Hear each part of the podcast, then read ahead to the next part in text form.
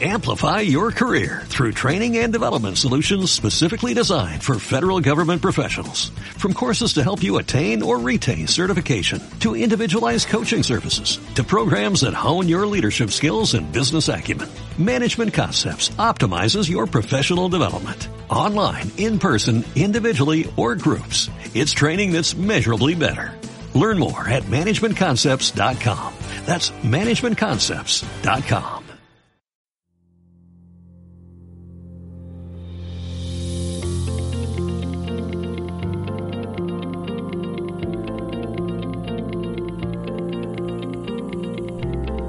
Movimiento NL. Un podcast en el que encontrarás consejos, experiencias y reflexiones tanto prácticas para tu día a día en tus clases como para empezar a crear tu propio micronegocio online de enseñanza NL.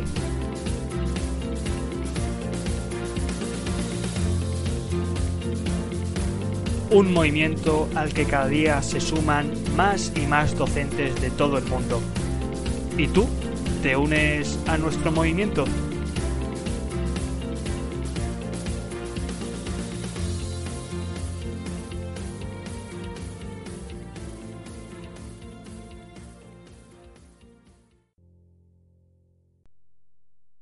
¿Te está rondando por la cabeza dar un salto cualitativo en tu profesión de enseñanza DL? ¿Has pensado en hacer las maletas y probar suerte fuera de tus fronteras? ¿Quieres vivir una nueva experiencia lejos de tu país y de tu zona de confort? ¿Quieres crecer no solo como docente de L, sino también como ser humano? Si estás pensando en emigrar de tu país para convertirte en un profesor de L en el extranjero, y vivir esta difícil pero grata experiencia, te lo voy a dejar muy fácil. Concretamente voy a intentar ser breve con el asunto. Tan breve que te lo voy a resumir en nueve preguntas. Estas nueve preguntas son todo lo que necesitas para responder a esa duda que te ronda por la cabeza. ¿Tengo todo lo necesario para lanzarme a dar clases de L en el extranjero? Pregunta número 1. ¿Tengo formación y experiencia previa? Tanto en los artículos de mi blog como en podcasts anteriores he sido directo con este asunto. En ningún caso salgas creyendo que bajo tu condición de nativo lo tienes todo resuelto. Salir al extranjero sin formación y experiencia equivale a cargar con piedras bien pesadas en tu mochila de docente. Ni ofrecerás un servicio de calidad ni las empresas querrán contratarte. La competencia es muy dura allí afuera y va a serla cada vez más durante los próximos años. Nunca te olvides de la siguiente fórmula matemática. Mayor experiencia más mayor formación es igual a más oportunidades y mejores condiciones de trabajo. Y por cierto, esto es algo más que complementar un buen currículum vitae o cumplir con los requisitos de una oferta de trabajo. Estamos hablando de ofrecer un servicio de calidad a la sociedad. Yo nunca entraría en un quirófano para que me operase un profesional cuya formación y experiencia se remitiera únicamente a ver vídeos de intervenciones quirúrgicas en YouTube. Pregunta número 2. ¿Cuál es tu objetivo? La pregunta es sencilla. ¿Por qué narices quieres hacer esto? ¿No hay trabajo en tu propio país y has pensado que en otro lugar la situación será mejor? Tal vez sea porque has escuchado que un amigo tuyo, sin apenas formación ni experiencia, encontró un trabajo como profesor de español en el extranjero? Quizás sea porque has visto un reportaje de españoles por el mundo en el que aparecía un profesor de L en un país exótico, con una playa afrodisíaca en la que se pasaba todo el día sin prácticamente hacer nada? Cuidado, elige bien tu propósito. Te internas en un viaje que te va a consumir tiempo de vida. Más vale que en ese viaje estés dando los pasos correctos hacia un objetivo que esté alineado con algo que vaya más allá de una vida fácil, dinero rápido y playas afrodisíacas. Pregunta número 3. ¿Lo concibes como un empleo portátil o como la pasión en tu vida? Es una pregunta más concreta que la anterior. ¿Qué entiendes por ser profesor y cómo concibes esta profesión? ¿Es la docencia de las lenguas extranjeras la pasión en tu vida? ¿Se trata tan solo de un empleo portátil que te permite sobrevivir mientras haces lo que realmente te interesa, que es quizá viajar por el mundo? En ese caso, ¿qué significa realmente el viaje para ti y para tu vida? Las subidas hacia adelante son nefastas. Frases como por ejemplo como no tengo trabajo en mi país, voy a buscármelo en otro, es el mejor ejemplo de concebir erróneamente esta profesión.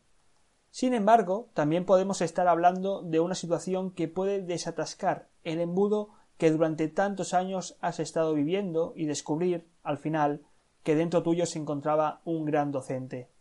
Quizá, y solo quizá, el hecho de alejarte de tu país sea la situación que necesites para aportar tu granito de arena a la educación. Pregunta número 4. ¿Puedo salir sin un contrato firmado de casa? Te pongo en el mejor escenario posible. Has encontrado una oferta de trabajo desde tu país, has solicitado el puesto, se han interesado por ti y has pasado satisfactoriamente la entrevista de trabajo. Enhorabuena, ya tienes todo lo necesario para instalarte en el país. Desgraciadamente, ese es un ejemplo que no abunda mucho en la realidad. La competencia está que muerde, no voy a engañarte. Las ofertas que puedes encontrar en Internet están destinadas a perfiles cualificados bastante amplios, y esto va en aumento. Si no llevas como mínimo dos o tres años en este sector haciendo las cosas bien, es decir, formación y experiencia, rara vez se interesarán por llevarte a una academia de un pueblo perdido de Siberia. Por el contrario, también existe una verdad universal, el hecho de estar buscando un trabajo desde el mismo país extranjero en el que vives aumenta las posibilidades exponencialmente. Si deben contratar a alguien que se encuentra a mil kilómetros y otro que ya está viviendo en la ciudad, irán directamente a este último, siempre y cuando los perfiles no disten mucho. Pregunta número 5. ¿Qué es preferible, un país perteneciente a la Unión Europea o uno fuera de ella? Hablándote como ciudadano de un país de la Unión Europea, todo aquello que esté fuera de aquí es más difícil. Si eres de los que sale sin un contrato firmado de casa, la entrada dentro de la Unión Europea es mucho más apacible. Te alejas del típico visado de 90 días como turista y dispones de más tiempo para hacer contactos, moverte y conseguir un trabajo. Eso sí, buscar suerte fuera de la Unión Europea puede volverse a tu favor y convertirlo en una gran ventaja. Concretamente, ten en cuenta estas siguientes tres reglas que te ayudarán a seleccionar el país más adecuado como profesor de L en el extranjero. Regla número uno. Cuanto más alejado esté dicho país de otro que tenga como lengua oficial el español, mejor. Eso significará que hay menos profesores, o lo que es lo mismo, menos competencia. Regla número dos. Cuanto más exótico sea ese país, en comparación al lugar en el que vivo, mejor. ¿Dónde crees que encontrarás más competencia? ¿En Reino Unido o en Tailandia? Sencillamente lo exótico funciona mejor. Existen mayores riesgos, pero también menor competencia. Y regla número tres. Cuanto menos oigas hablar de ese lugar, mejor. Cuidado, que no se hable de ese país no significa que tenga problemas, Sencillamente no hablan porque no está plagado de competencia. Eso sí, déjame hacerte una última recomendación. No busques donde haya más posibilidades, sino donde te gustaría vivir. Las ciudades de las que habla todo el mundo tienen una única cosa en común. La gente emigra allí para encontrar un trabajo que no encuentre en su propio país, no porque deseen hacerlo. ¿Serías capaz de emigrar a otra realidad para hacer una cosa que no te gustaría hacer? Pregunta número 6. Si llego sin contrato, ¿por dónde empiezo? Si has seguido mis recomendaciones y has acumulado formación y experiencia, allí afuera vas a gozar de lo que yo llamo el factor diferencial. El factor diferencial hace referencia a la expansión de tus habilidades y valor como nativo y profesional cualificado y con experiencia en un entorno no nativo. En otras palabras, El hecho de estar fuera de tu país significa que eres especial y que vas a tener más posibilidades de encontrar algo con más valor que dentro de tu propio país.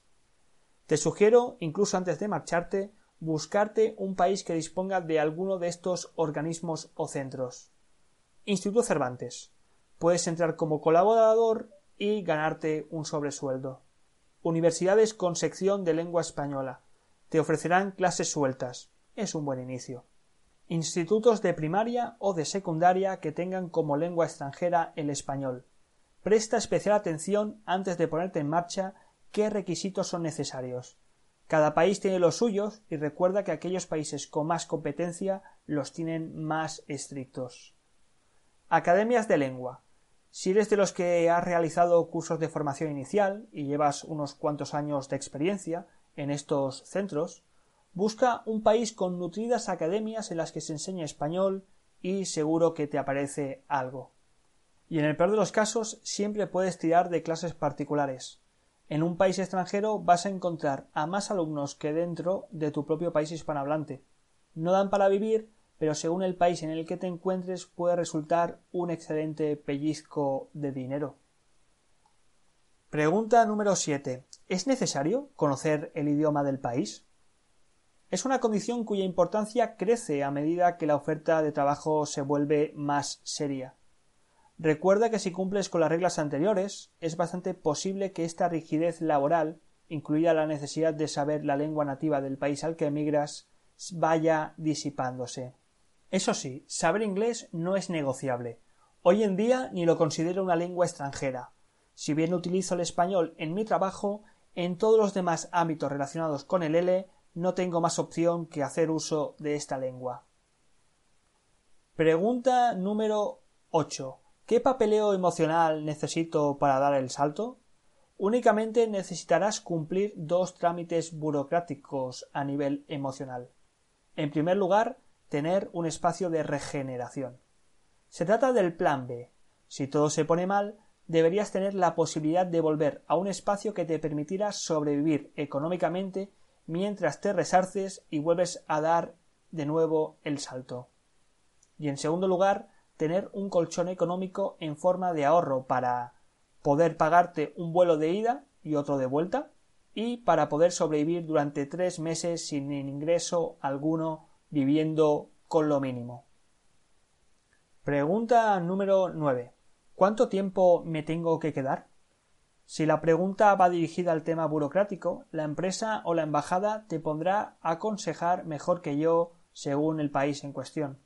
Si la pregunta va dirigida a tu estancia como individuo libre, tú decides. Recuerda que no has salido de tu país para traspasar una realidad que no funciona a otro lugar. No lo has hecho para ganar dinero. No lo has hecho porque en tu país no había trabajo. No lo has hecho porque esté de moda ni tan siquiera por el simple hecho de vivir aventuras. Lo has hecho simplemente porque llevas notando desde hace tiempo que es totalmente imposible que puedas expresarte al mundo desde allí donde ahora estás. Necesitas poner tu vida en movimiento y sabes que una de las muchas formas que existen es viajar por el mundo mientras ofreces a los demás lo mejor de ti, que, en tu caso, es como docente impartiendo clases de español como lengua extranjera.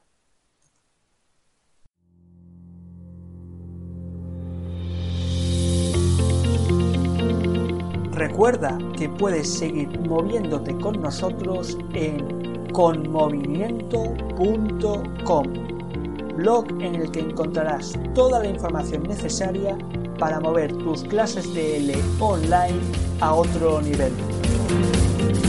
Y en el que, si además te suscribes, recibirás gratuitamente mi guía rápida para empezar a vivir con movimiento, además del acceso a la zona del profesor con movimiento, lugar en el que te podrás descargar gratuitamente material didáctico para aplicar desde ya mismo a tus propias clases de L. Te espero en el siguiente podcast con más movimiento.